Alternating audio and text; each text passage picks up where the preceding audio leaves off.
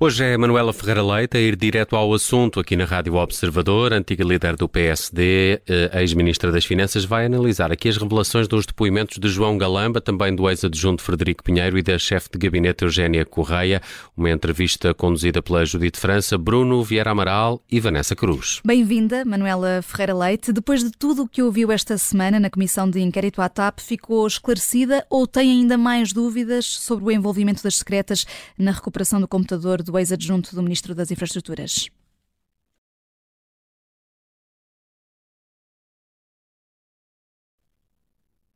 Manuela Ferreira Leite, creio que está connosco eh, em direto, no direto ao assunto.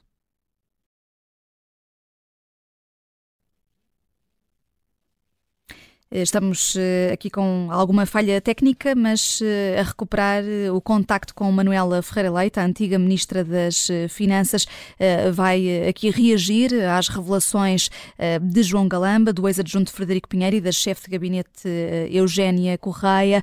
Foi uma semana intensa, 19 horas de audições na Comissão de Inquérito à TAP, ainda com uma série de contradições e, portanto, a verdade ainda não está uh, toda apurada, talvez mesmo estejamos longe disso. Manuela Ferreira Leite, bem-vinda.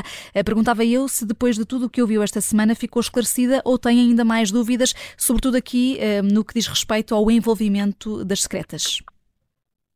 Muito boa tarde. Realmente penso que todos ouvimos as histórias que foram sendo relatadas ao longo desta semana. Devo dizer que eu acho uma história de tal forma surreal que não é isso propriamente que impressionou, porque não, é uma coisa surrealista.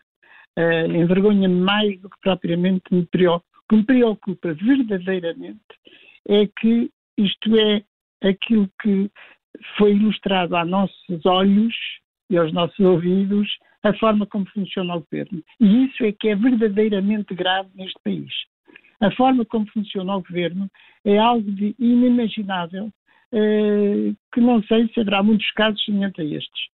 Uh, o conjunto dos ministros funcionam como um conjunto de baratas tontas, que não têm uma orientação, não sabem para que lado é que vão. Isto é, cada um está-se a mexer, está-se a mexer cada um para o seu lado, embirram uns com os outros, perseguem-se uns aos outros, pregam partidas uns aos outros. Portanto, um conjunto de baratas tontas que ninguém os mete na ordem. E, portanto, o que eu acho é que, do ponto de vista do governo, do ponto de vista do país, este é que é verdadeiramente o ponto grave que faz com que assuntos como este e episódios como estes, uh, surrealistas, uh, possam acontecer a qualquer hora. E nós estamos num país em que isto acontece uh, no século XX. Como é que é possível? Como é que é possível que, pelos vistos, quando houve uma passagem um Ministério para outro, para outro Ministro, no caso do Ministério das Infraestruturas, que passou, entrou um Ministro em substituição de outro Ministro, dentro do mesmo governo, eles não devem ter feito sequer uma passagem de pasta. Coisa que, evidentemente, em qualquer governos com mínimo de lógica, essa passagem de pasta é feita entre os ministros, mesmo sendo partidos diferentes. Quanto mais sendo do mesmo partido e sendo o mesmo governo. Não há uma passagem de testemunho. De tal forma, não houve passagem de testemunho que o atual ministro, se queria saber alguma coisa sobre o dossiê mais importante que ele tem em mãos, que é a, estruturação da TAP, tinha que se socorrer de um sujeito que ele, pelos vistos, não conhecia, que ele, pelos vistos, não tinha confiança, mas que era ele que tinha o processo da TAP. Porque não houve um ministro anterior que passou uh, em conversas, em relatos, em documentos, um processo tal como este. Mas esse processo devia estar num, num arquivo, não num computador. Não, devia estar na cabeça, devia estar na ideia política, devia estar nos passos que já foram dados, devia estar no, no, no momento em que, em, em que em que as coisas seguiam. Portanto, havia uma conversa. Passei, eu também passei por eh, passagens de pastas. E passei por passagens de pastas de ministros de governos diferentes, do governo socialista para um governo PSD. Nos depoimentos, Dr. Manuel Ferreira Leite, nos depoimentos que ouvimos esta semana, considera que houve uma desresponsabilização uh, do atual ministro e da sua chefe de gabinete uh, em relação ao que aconteceu na TAP, atirando, por assim dizer, as culpas para o anterior titular da pasta?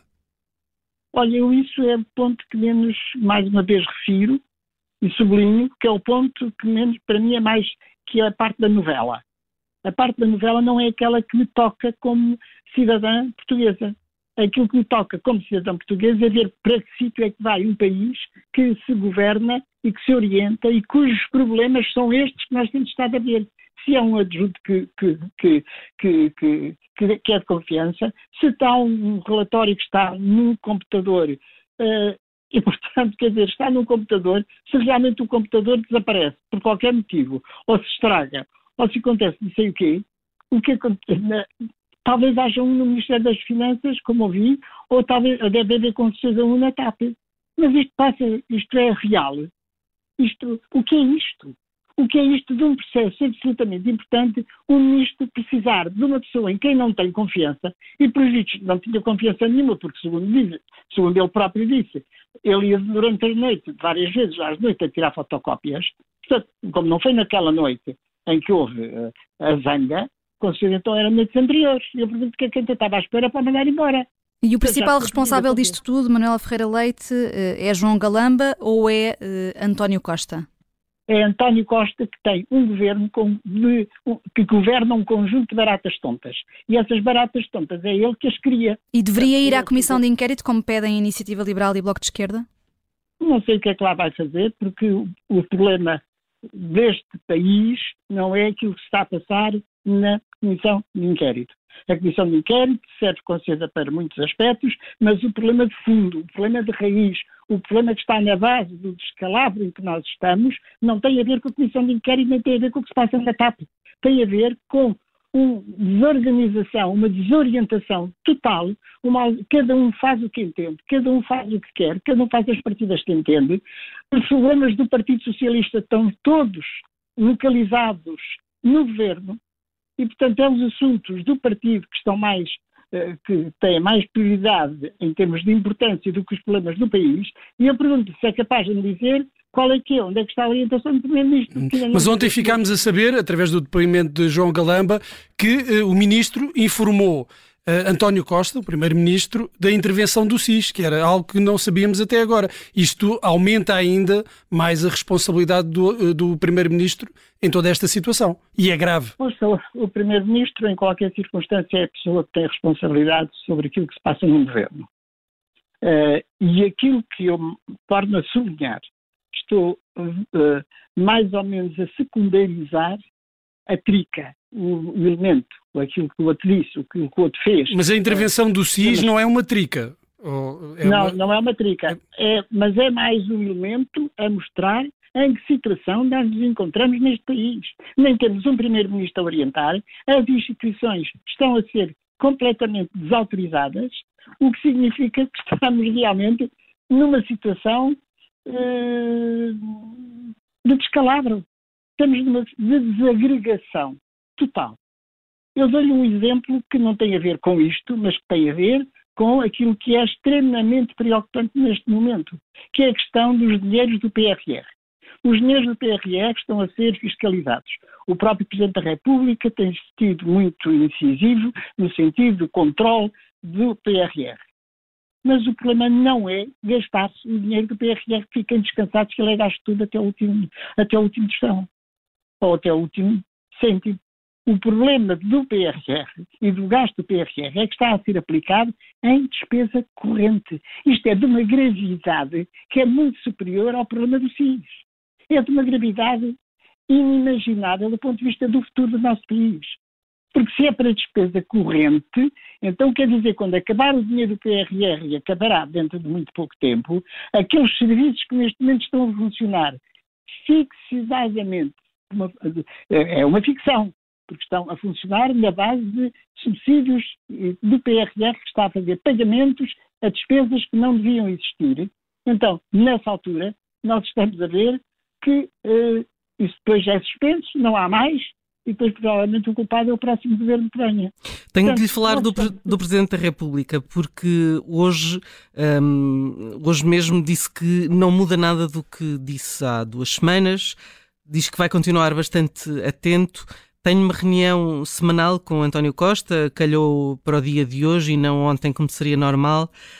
Um, o Presidente da República deveria tomar alguma iniciativa mais dura eu não, eu uh, penso que evidentemente o Presidente da República não esperará uh, por haver um, uma, um, um desabar total para tomar qualquer, qualquer decisão. Não tenho dúvidas, eu tenho dito várias vezes que está atento.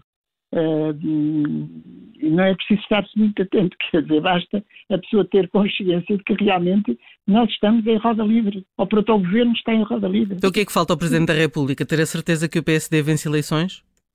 Não sei o que é que falta, isso eu não sou capaz de, não, não sou capaz de estar a visionar e devo dizer que é aquele aspecto que, que neste momento uh, Aquilo que me tem chocado verdadeiramente, e é isso que eu estou a tentar transmitir, o que me tem chocado verdadeiramente, aquilo que me envergonha, que me envergonha, é como é que existe um governo neste país que funciona desta forma. Nós temos estado à nossa vista como é que está a ser gerido ou a não ser gerido um importante dossiê que é o dossiê da TAP. Mas temos imagine, neste então, contexto, então, Manuel Ferreira então, Leite... Uhum. Imagine só, então, como é que estão a ser geridos aqueles dossiês que não têm a visibilidade desta TAP. Imagine só. E, portanto, por este, por este exemplo, nós vemos como é que funciona aquele Conselho de Ministros, como é que funciona este governo, como é que cada ministro faz o que entende, como é que não há uma, eh, uma política, uma orientação, uma estratégia, e que não é só o dia a dia. Nós temos que pensar para é que serve um governo. O governo não serve, ou não é necessário, para governarmos um dia a dia é para prepararmos para, para, para, os anos que, para os anos futuros. E é neste contexto de casos sucessivos uh, e de roda livre, uh, na expressão que está a utilizar, que ouvimos também hoje Luís Montenegro dizer com todas as letras que o governo capitulou e que o país está farto desta balbúrdia. Por que é que continua o líder do PSD a resistir a pedir eleições antecipadas? Ah, isso eu não lhe sei dizer, nem... nem, nem... Mas faz bem ou faz mal? Eu acho que no, a questão das eleições, evidentemente, precisa ao Presidente da República. E, portanto, uh, não sei se faz bem ou se faz mal, uh, porque, como lhe digo, a, minha, a minha grande preocupação tem estado a ser no presente e na situação em que, em que está o país e para o qual caminha. Eu acho que o, o Presidente do PSD, uh, eh, e tenho feito, deverá insistir mais na, na, exatamente neste ponto que eu estou a dizer. No que é que significa este governo, para onde é que nos está a conduzir, para onde nos está a conduzir, uh, independentemente da forma como, como, como vai ser feito ou quando é que ser feito, isto está aos olhos de toda a gente. Aos olhos de toda a gente. E precisa de ser muito sublinhado para que efetivamente as pessoas entendam que estamos a caminhar para um abismo e não estamos e, e estamos distraídos. Repara, é que nós estamos distraídos exatamente com esta novela. Isso quando acabar esta novela aparece outra. E essa, este, essa mensagem e esse alerta que quero deixar aqui fica bem, fica bem vincado. Muito obrigada, Manuela Ferreira Leite, por ter participado neste direto ao assunto, um pouco antes da, da hora habitual. Manuela Ferreira Leite, antiga Ministra das Finanças e também antiga líder do PSD, com duras críticas ao governo de António Costa.